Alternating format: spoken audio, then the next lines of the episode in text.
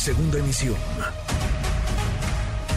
Manuel López San Martín, en MBS Noticias. Análisis, propuestas, polémica. El futuro del país comienza aquí. Debate.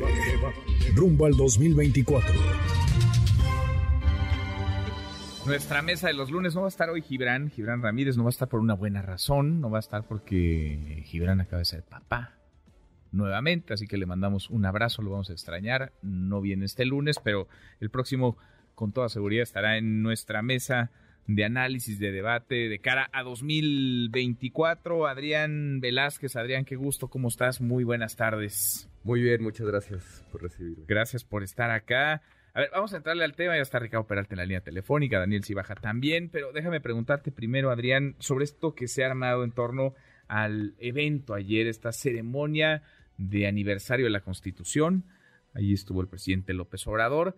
Digamos, eh, hasta ahí todo normal. Estuvieron los eh, presidentes de los poderes, estuvo Santiago Krill, presidente de la mesa directiva del Senado, Alejandro Armenta, presidente de la mesa directiva del Senado, eh, Norma Piña, la presidenta de la Corte, pero el acomodo, digamos, es contrastante entre este 2023 y el 2024, porque en 2022 el presidente estuvo, eh, perdón, entre el 2022 y 2023, en el, en el 2022 el presidente estuvo flanqueado por eh, Sergio Gutiérrez, el presidente de la Cámara de Diputados, y por Olga Sánchez Cordero, presidente del Senado, ambos de Morena. Y ahora, pues a Santiago Krill, presidente de la Cámara, lo mandaron a la orilla, Norma Piña también, junto a Krill, a Arturo Saldívar el año pasado, presidente de la Corte, lo tenía más próximo, y Norma Piña no se levantó, no se levantó a aplaudirle al presidente López Obrador. En esas andamos, hay muchos temas de fondo, pero también la forma importa. ¿Cómo lo ves tú, Adrián? Bien, bueno, sí, un, acontecimiento lleno de simbolismos, eh, me parece que cada poder, digamos, resaltó algunas cuestiones que le parecen medulares en, la voz de sus representantes, ¿no? El presidente destacó todas las reformas constitucionales que se han, eh, se han propuesto, las que se han hecho, las que no, finalmente no, no prosperaron. Volvió a remarcar ¿no? su crítica con las reformas hechas durante el periodo neoliberal, el discurso de Norma Piña, eh, que coincide también que es parte como de su presentación al frente de la Suprema Corte, más, más enfocado en la cuestión de la, de la independencia, que sinceramente no sé si sea eh, el tema sobre el Poder Judicial para, para, hablar hoy. Creo que el Poder Judicial tiene muchísimos problemas, eh, una gran cantidad de presos sin, sin condena, eh, en las noticias vemos constantemente que presos acusados por eh, crimen organizado son liberados. Es decir, creo que, creo que el Poder Judicial eh, está más, me, preocupa que esté más enfocado en reivindicar su independencia, cuestión que me parece que, hoy en, en, este México, en este presente, está saldada y se deja la oportunidad de, enfrentar una necesaria revisión de, ese Poder Judicial.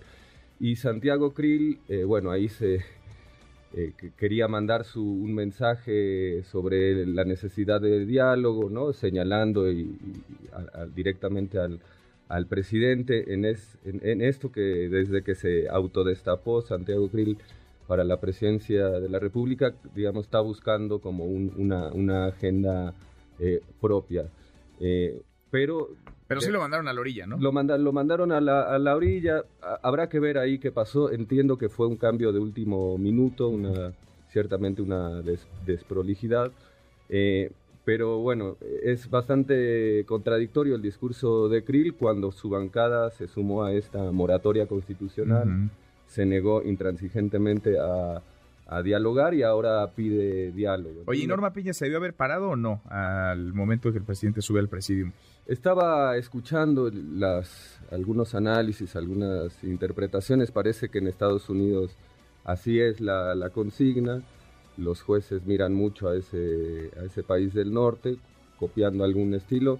Me parece que no, que no, no está mal. No, no, lo consideraría a priori una falta de respeto, mm. ni tampoco creo que se juegue eh, demasiado en, ese tipo de gestos. Yo, a mí lo de, la, lo, de las formas me, no, no, no, no le doy tanta no, importancia. Híjole, pero los políticos sí, pues tanto que el presidente decidió no tener al lado, no tener a su derecha a Santiago Krill como si tuvo a Sergio Gutiérrez el año, el año pasado. Ricardo Peralta, querido Ricardo, ¿cómo lo ves? ¿Cómo estás? Qué gusto saludarte, querido Manuel, igualmente Daniel y Adrián. Por supuesto que le vamos un fuerte abrazo por el nacimiento de su hija. Miren, pues para mí sí las formas son muy importantes. Déjame interrumpirte, Ricardo, pues se está cortando, a ver, a ver si recuperamos y ponemos un poco mejor la recepción del teléfono de Ricardo Daniel Cibaja, diputado. ¿Cómo estás, Daniel? Hola, muy bien, un saludo a todas y a todos. Pues mira, yo creo, Manuel, Adrián, eh, Ricardo, que eso habla muy bien de nuestra democracia. Refleja la pluralidad, me parece que habla bien de nuestra democracia para también aquellos como la oposición que dice que la democracia está en peligro, que el presidente no respeta y que casi casi estamos en una dictadura. Este, vean, ¿no? A mí me da muchísimo gusto que nuestras instituciones democráticas eh, estén tan sólidas que pueda la ministra discrepar del presidente, el presidente de la ministra, del presidente del de la Cámara de Diputados en un debate republicano, que el presidente no coincida con ellos, que Santiago Krill diga otra cosa y tampoco se coincida. Me parece que eso la vino nuestra democracia, Manuel. Ya había bien de que el presidente Andrés Manuel es un presidente demócrata que respeta. Yo creo que cuando habíamos podido escuchar eso, Manuel, en el en el famoso PRIATU o en el sistema neoliberal, jamás, ¿no? Me parece que habla muy bien que la ministra no le aplaude al presidente, yo no, no criminalizaría a la ministra y no, digo, qué bueno, qué bueno que tenga diferencias y que esas diferencias sean democráticas y sean institucionales. Qué bueno que Santiago Krill también tenga una posición contraria, pues eso habla bien de nuestra democracia. Lo que sí me parece un abuso es lo que hace Santiago Krill, que justo lo que hemos visto que también hacen algunos compañeros de nuestro movimiento. No puedes usar una figura que tienes de manera institucional para promoverte personalmente. Me parece que eso sí es un error de Santiago Krill que espero que lo corrija, porque si él en verdad quiere ser candidato presidencial, pues tiene derecho legítimo. Lo que no se vale es usar una representación del pueblo, que al final es una representación plural, porque ahí él es presidente de la Cámara de todas y de todos, del PAN, del PRI, del PRD, de MC, del Partido Verde. O sea, se equivocó Krill al, al, utilizar, digamos, esa esa plataforma que tiene como presidente de la Cámara para un asunto personal. Y, y, lo de la ministra Norma Piña no no no te alarma, digamos, no tendría que ser un motivo de me parece que habla bien y habla y la verdad Manuel habla muy bien también del presidente Luis Manuel. Uh repito, cuando un presidente eh, habría habría sucedido en nuestro en otro sistema con otro presidente jamás, ¿no? Habla muy bien del presidente. Lo de Santiago Krill sí me llama la atención, Manuel, porque si lo criticamos hacia afuera, pues tenemos que tener autoridad moral para hacerlo hacia adentro. Que hace un llamado de atención también para nosotros, para ver y para poner las reglas claras, no usar una institución o un cargo que se te da por una vea institucional para una promoción. ¿Eso se lo estás diciendo, Adrián? No, no, no, no, ah. no, eh, no, no, en general los ah, compañeros. Ah, bueno. Inclusive, pues no, Noroña siempre se lo critica, por ejemplo, nos lo critican otros eh, del equipo del canciller, no me refiero a que sí debemos de poner las reglas claras para que eso no suceda. Bueno. Y para que haya un debate democrático, libre y en verdad republicano. Lo de ayer, Manuel, es un gran reflejo de nuestra vida republicana. Yo creo, contrario ahí si difiere un poco el presidente, dicen que él, él decía bien en la mañanera, ¿no? Que los del PAN llamaban al diálogo porque pedían moches. Me parece que el republicanismo, si algo tiene una certeza, es que se puede dialogar en beneficio de la gente transparentemente, con una agenda clara y concreta. Y obviamente, yo siempre he dicho, en beneficio de la gente, ¿no? Antes lo hacían en beneficio de unos cuantos de las cúpulas, hoy se hace en beneficio de el pueblo del pueblo de México y eso en verdad, por ejemplo, yo celebro el discurso del que se Armenta, ¿no? Es muy bueno, muy claro y qué bueno, porque eso refleja también que hay un grupo mayoritario en el Senado que apoya al presidente mm. y que, repito, somos del mismo movimiento, eh, emanaron de un voto popular y representan un proyecto de nación distinta al de los otros partidos. Bueno, a ver, el fondo y la, y la forma de lo de ayer, Ricardo, Ricardo Peralta, de cara a todo, porque pues ya estamos en, el, en la sucesión eh, adelantada, ¿no? En este paraguas de, de 2024. ¿Cómo, lo ves tú? Yo creo que sí son importantes las formas. Eh, recordemos que la Constitución es la Biblia de la patria y el día de ayer tendría que ser un reflejo precisamente de esa constitución en la división de poderes. Me pareció muy franco y muy transparente que se estén dando esas definiciones institucionales. Recordar que las personas no son la institución, sino quien representan en ese lugar, en esa silla. Y la posición del presidente López Obrador, yo creo que eso ha sido ejemplar. A cada una de las personas no solamente les ha dado su lugar, sino que además les ha respetado precisamente esa diferencia. Respecto a Santiago Krill y utilizar esta plataforma para publicitarse desde incluso la Cámara de Diputados cuando se hizo este evento donde acudió una escolta armada del ejército, vaya, los que hemos ido a actos públicos en muchas partes del país, si son miembros de la Marina, de la Policía Municipal, Estatal, del Ejército, en algunos casos, vaya, hasta la escolta de bomberos van con un hacha, porque es parte incluso de la indumentaria. Pero utilizar este tipo de condiciones donde se toma en consideración a la mesa directiva porque se solicita por escrito a la Secretaría de la Defensa, pero utilizar estas artimañas para visibilizarse, pues no solamente ha sido un acto reiterado de su persona, esa autopromoción de su persona, pero yo sería de la idea de no darle tanta importancia. Lo importante es que ya hubo definiciones, por lo menos visibles, quizá en algunos casos interpretada por algunos, en otro caso, pues nosotros lo vemos, en mi caso en particular, sí como un acto de desatención por parte de la ministra, nada grave.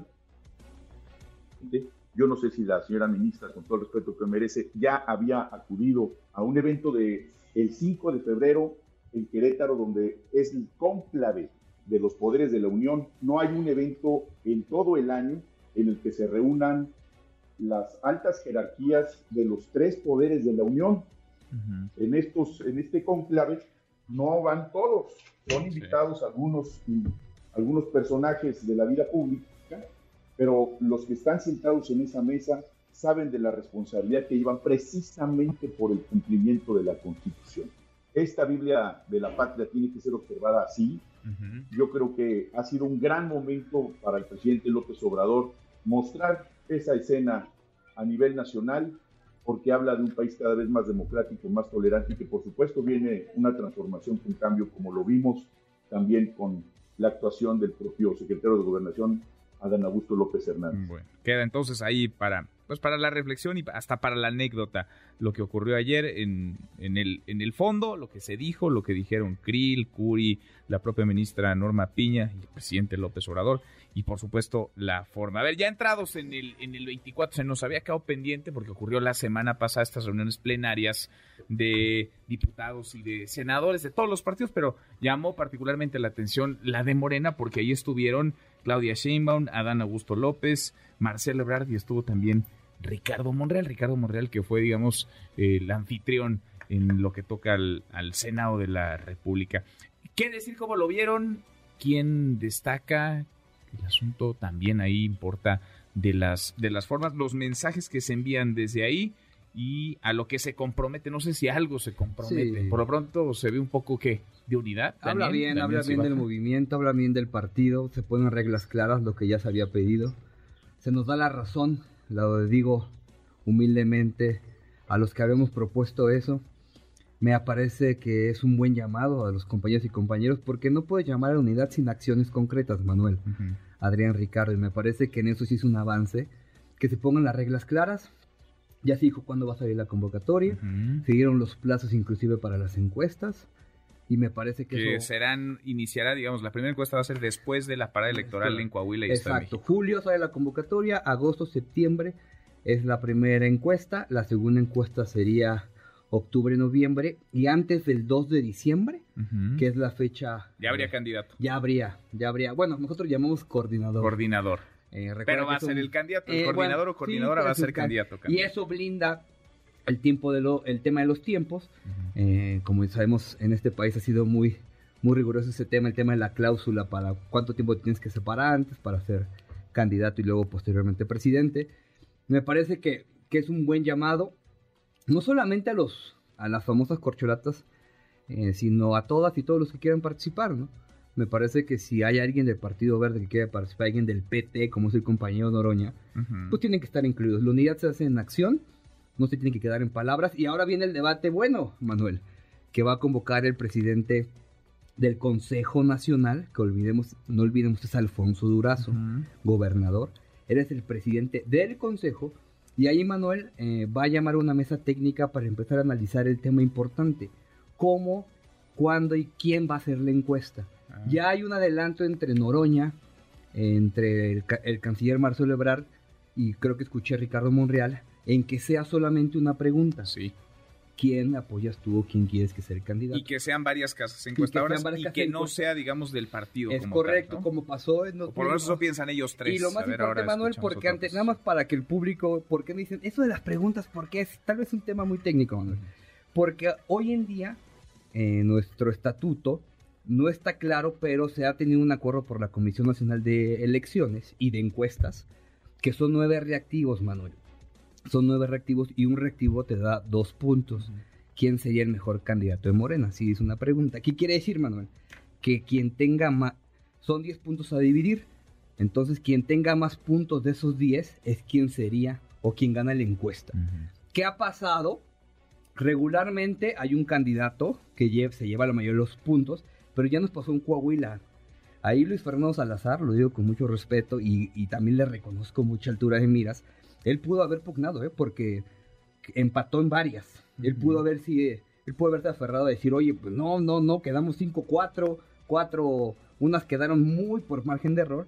Entonces me parece que debemos de aprender de los errores y con una sola pregunta creo que puede ser un Ustedes lo ven bien, el equipo de Marcelo Ebrard ha dicho que debates, una sola pregunta en las encuestas y reglas claras. ¿Debates antes de julio? Sí, debates. Ya, debates antes de julio. Recuerda que ya una vez se separa el 2 de diciembre y ya eres el coordinador. Pues sí, ya vas a ser el candidato o la candidata. Entonces ustedes una pregunta y debates antes. A ver, Adrián, ¿tú qué piensas? ¿Qué pensarán en el equipo de Claudia Sheinbaum? Bueno, no, primero eh, sobre lo, del Congreso, creo que, fue un, buen gesto de, unidad, ¿no? Creo que es lo que en este proceso, yo siempre lo he reiterado, eh, es un proceso de deliberación, de reflexión al interior del, movimiento y hay que escuchar en el marco de las posibilidades que da eh, el actual marco legal, porque las, las, por cuestiones normativas, el, discurso de, las famosas corcholatas estuvo muy enfocado a su función pública. Aunque hablaban mucho de unidad, ¿Sí, en serio? ¿Hay unidad en Morena? El, se construye, se construye. ¿Y si se está construyendo? Día a día. Creo que el, que el, que el mensaje, el gran mensaje de esas comparecencias fue el, del, el de la unidad, el del trabajo en equipo, el de discutir, sí, con, con, vehemencia y con claridad, pero enfocado en, en, los proyectos. ¿no? Y el discurso de Claudia Sheinbaum me parece que, que, que destacó eh, lo, estructuró a partir de dos, de dos momentos. Uno que fue una convocatoria plegándose a esta idea del, humanismo mexicano, estableciendo cuáles eran los principios que lo animan, ¿no? por el bien de todos, primero los pobres, la vocación de, servicio en la función eh, pública, eh, austeridad y, buen manejo de, de recursos, y luego prosiguió a destacar eh, éxitos de, su gobierno. Y ahí llama la atención, o más bien... Pues fue como una pasarela de precampaña entonces, ¿no? un diálogo con, los compañeros y compañeras legisladores. Eh, y, me parece que, que, manda un mensaje contundente Claudia Sheinbaum al, al, iniciar esa segunda parte de su discurso reivindicando los éxitos de su política educativa. Creación de dos nuevas eh, universidades, la Universidad de la Salud y la Rosario Castellanos, que me parece, y eso eh, hay que leer eh, un poco entre líneas, que me parece que ahí introduce un matiz respecto a la política federal, ¿no?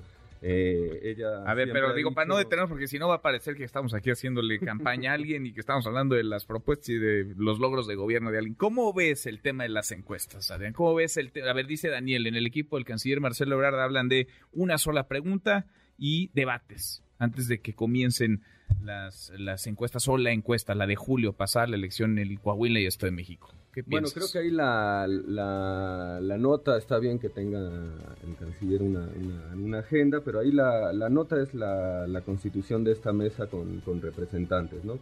Yo creo que más allá de, que se decida de una manera o de otra, lo importante eh, es que esa mesa tenga fortaleza, tenga peso y que se generen los acuerdos eh, eh, ahí.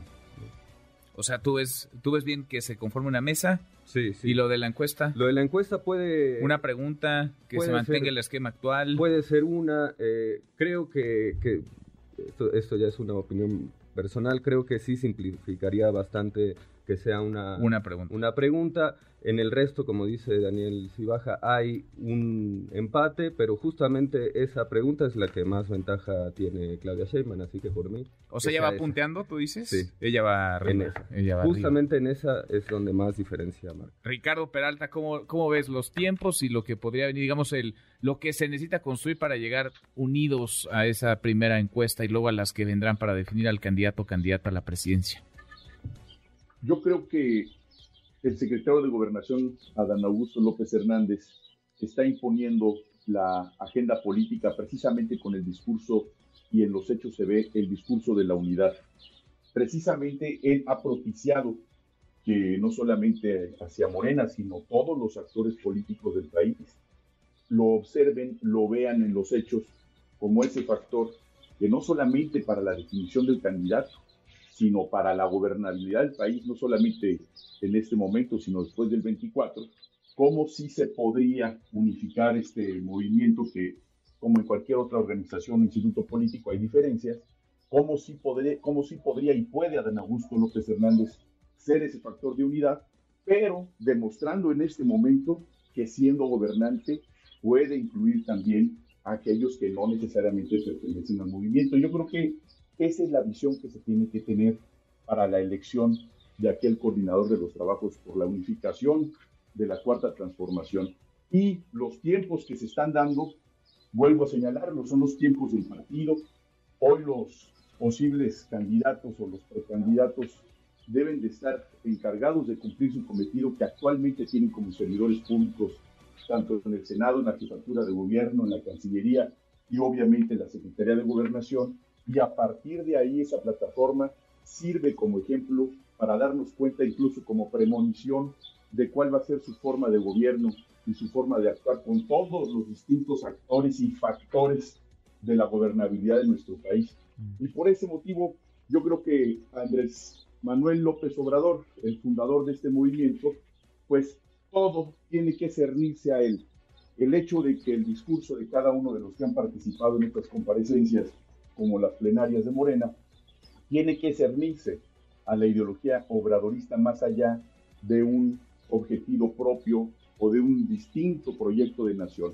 Yo creo que el movimiento es del presidente López Obrador. En este momento sigue gobernando el presidente López Obrador y esa es la, disciplina que se debe de observar. Pero Esperar los tiempos del partido. Ajá, pero te imaginas, Ricardo, que digamos eh, ya con la definición de cuándo van a ser estas encuestas o cuándo va a ser sobre todo la primera.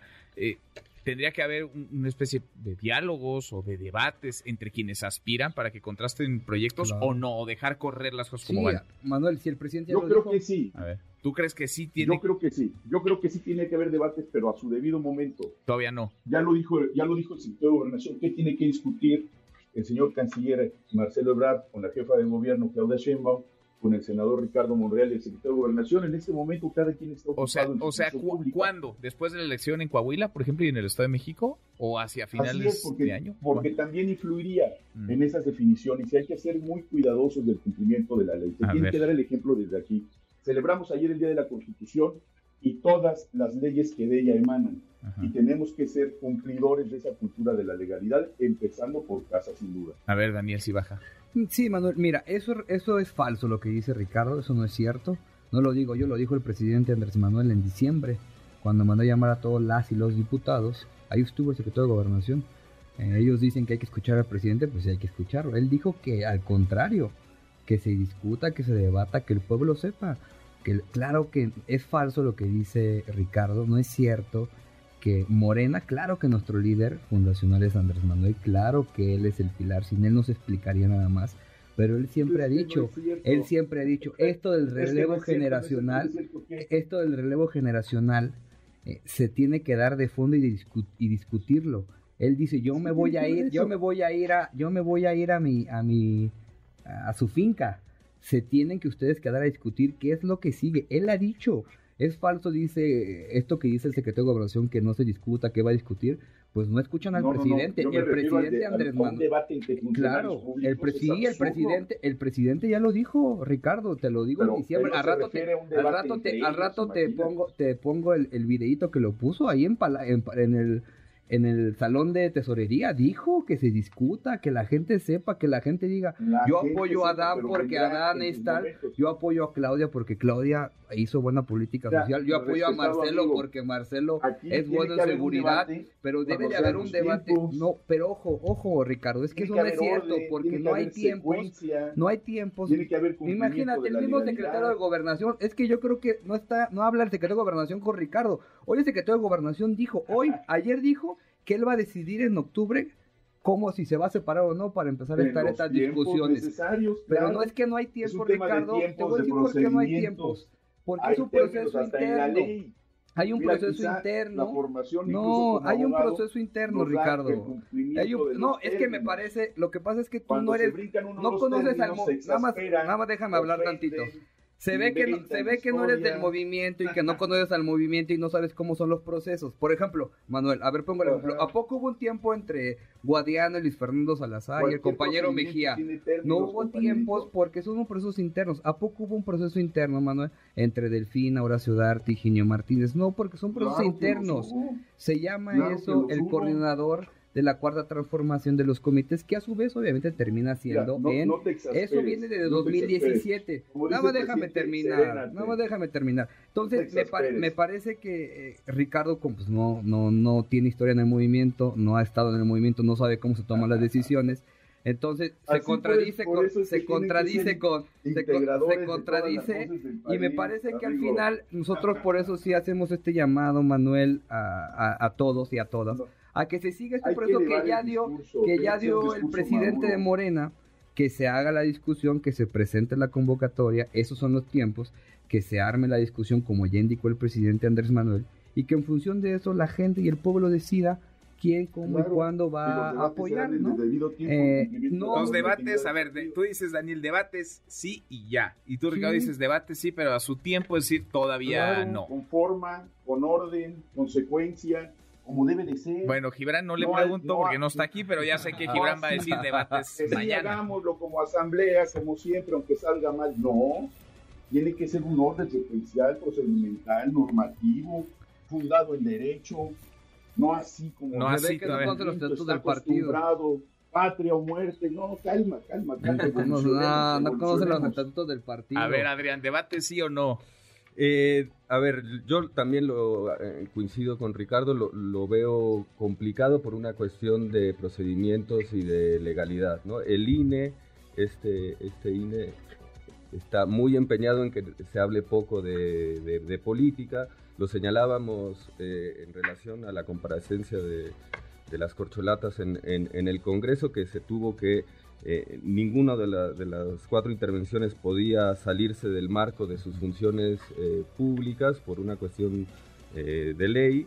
Y en ese sentido creo que los debates tendrían que ser después del 2 de diciembre, fecha en la que se pide licencia, y tendrían que ser con la, con la oposición. Veo difícil, Antes no. mm, veo difícil que se pueda llegar a, a algún tipo de acuerdo para... para Entonces, más bien que cada quien corra y cada quien trate de hacer lo mejor que puede y así, así Sí, van a marcar en las encuestas con lo que puedan hacer sin contrastar, sin debatir entre ellos. Yo creo que el, el de- será un, un debate de alguna manera mediado por la por, por, por su trabajo, ¿no? Que es Ujú. lo que han estado haciendo la- las- la- los cuatro interesados, ¿no? A- Ujú. hablar desde lo que han hecho en estos cuatro o cinco años y a partir de eso, bueno, el pueblo elegirá a través de este método, ¿no? El de la encuesta.